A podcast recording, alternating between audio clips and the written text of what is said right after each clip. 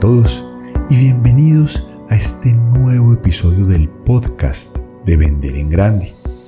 Este es el lugar donde te compartimos todos los secretos de los magnates de las ventas, aquellos vendedores que con disciplina alcanzan resultados extraordinarios. El día de hoy vamos a continuar explorando la técnica de ventas spin selling.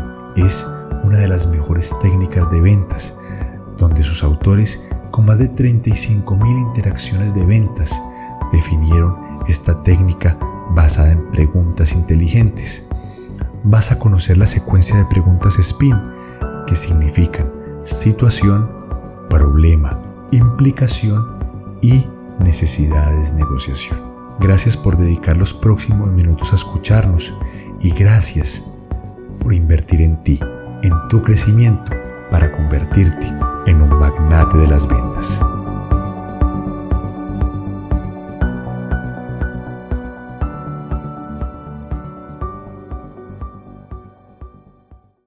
En nuestro episodio del día de hoy continuaremos estudiando la técnica de ventas spin selling.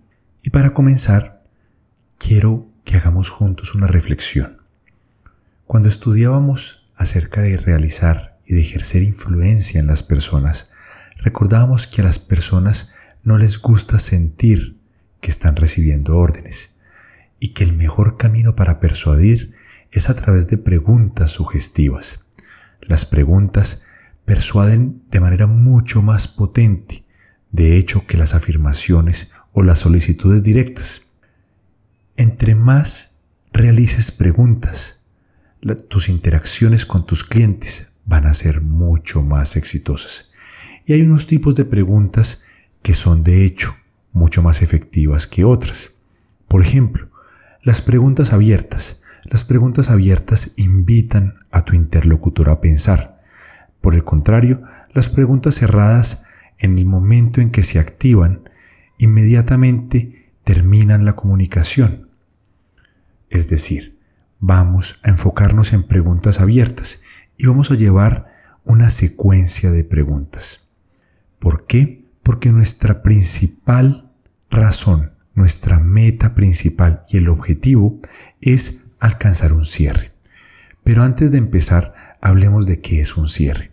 Un cierre es un compromiso con mi cliente. Cuando pensamos en cierres, usualmente lo primero que nos viene a la cabeza es la orden de compra, la facturación o el pedido. Nada de eso. Vamos a eliminar por ahora esa definición de cierre y vamos a definir el cierre como un compromiso concreto de acción de tu cliente.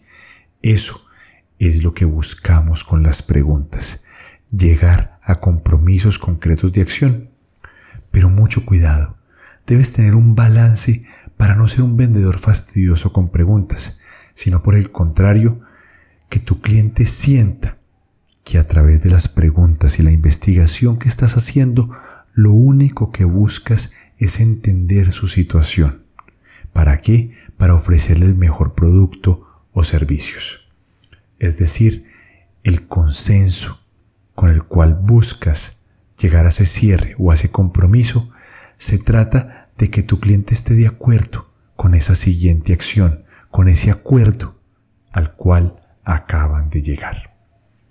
Ahora, ¿cuáles son las palabras mágicas que todo vendedor busca encontrar. Las palabras mágicas que todo vendedor buscan serían esas palabras que activen en tu cliente el pedido. Siempre las estamos buscando. Y quiero decirte cómo encontrar esas palabras mágicas. Las palabras mágicas que te acercan a tu cierre de una manera más contundente y poderosa están a través de las preguntas. ¿Y qué nos dice la metodología Spin hablamos de cuatro tipos de preguntas principales. La S viene de preguntas de situación. En estas preguntas lo que buscas es adquirir un contexto completo de la situación actual de tu cliente.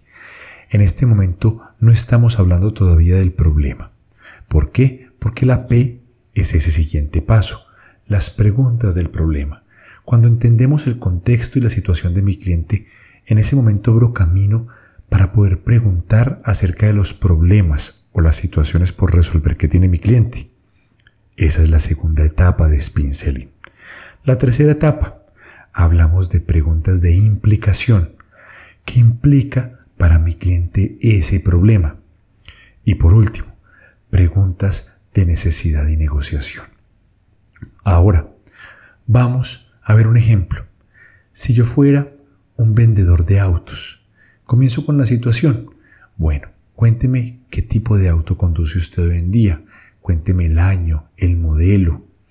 Y a través de la situación descubro que ese tipo de modelos, después de la conversación con mi cliente, ese tipo de modelos y ese tipo de años de autos, algunas veces tienen dificultades para encender. Es decir, en las mañanas frías en el momento en que el conductor sube al auto e intenta encender el vehículo, en ese momento encuentra problema.